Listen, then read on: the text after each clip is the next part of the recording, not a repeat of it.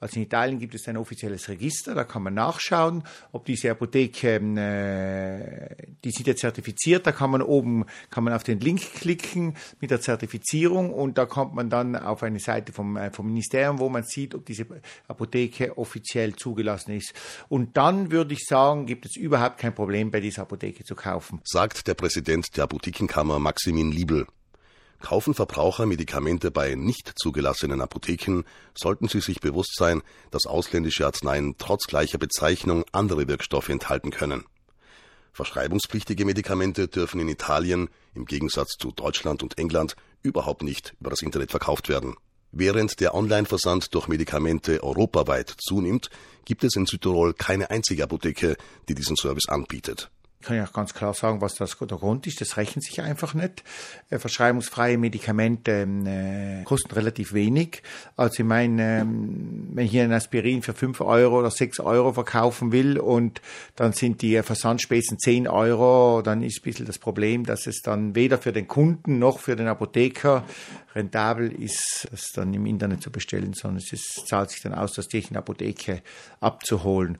Nichtsdestotrotz beziehen aber auch hierzulande Menschen ihre Medikamente über das Internet aus dem Ausland. Und hier muss vor Fälschungen gewarnt werden. Die meisten gibt es laut Weltgesundheitsorganisation bei Schmerz- und Potenzmitteln sowie bei Vitamin- und Muskelaufbaupräparaten. Das Problem bei den illegalen Internetapotheken ist, dass dort äh, fast ausschließlich gefälschte Medikamente verkauft werden. Wenn der Patient dann Glück hat, sind die Medikamente wirkungslos. Wenn er Pech hat, sind Giftstoffe drinnen und der Patient riskiert bleibende Schäden bis zu alles Mögliche.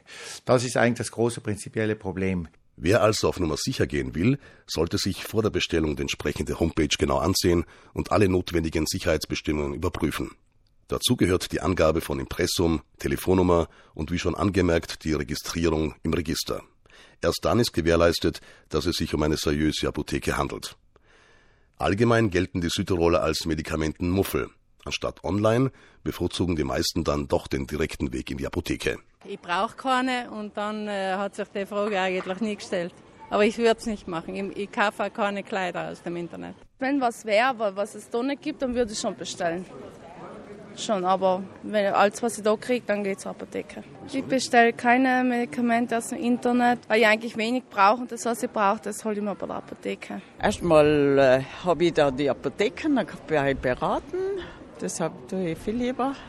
Und ich muss sagen, ähm, ich mag das nicht. Ich bin vom alten Schlag. ja. Da kann ich Ihnen keine Antwort geben, weil ich weiß nicht, ob die zu verlässlich sein wie die, was man in der Apotheke kauft oder nicht. Es wird so viel Schwindel getrieben, nicht, oder?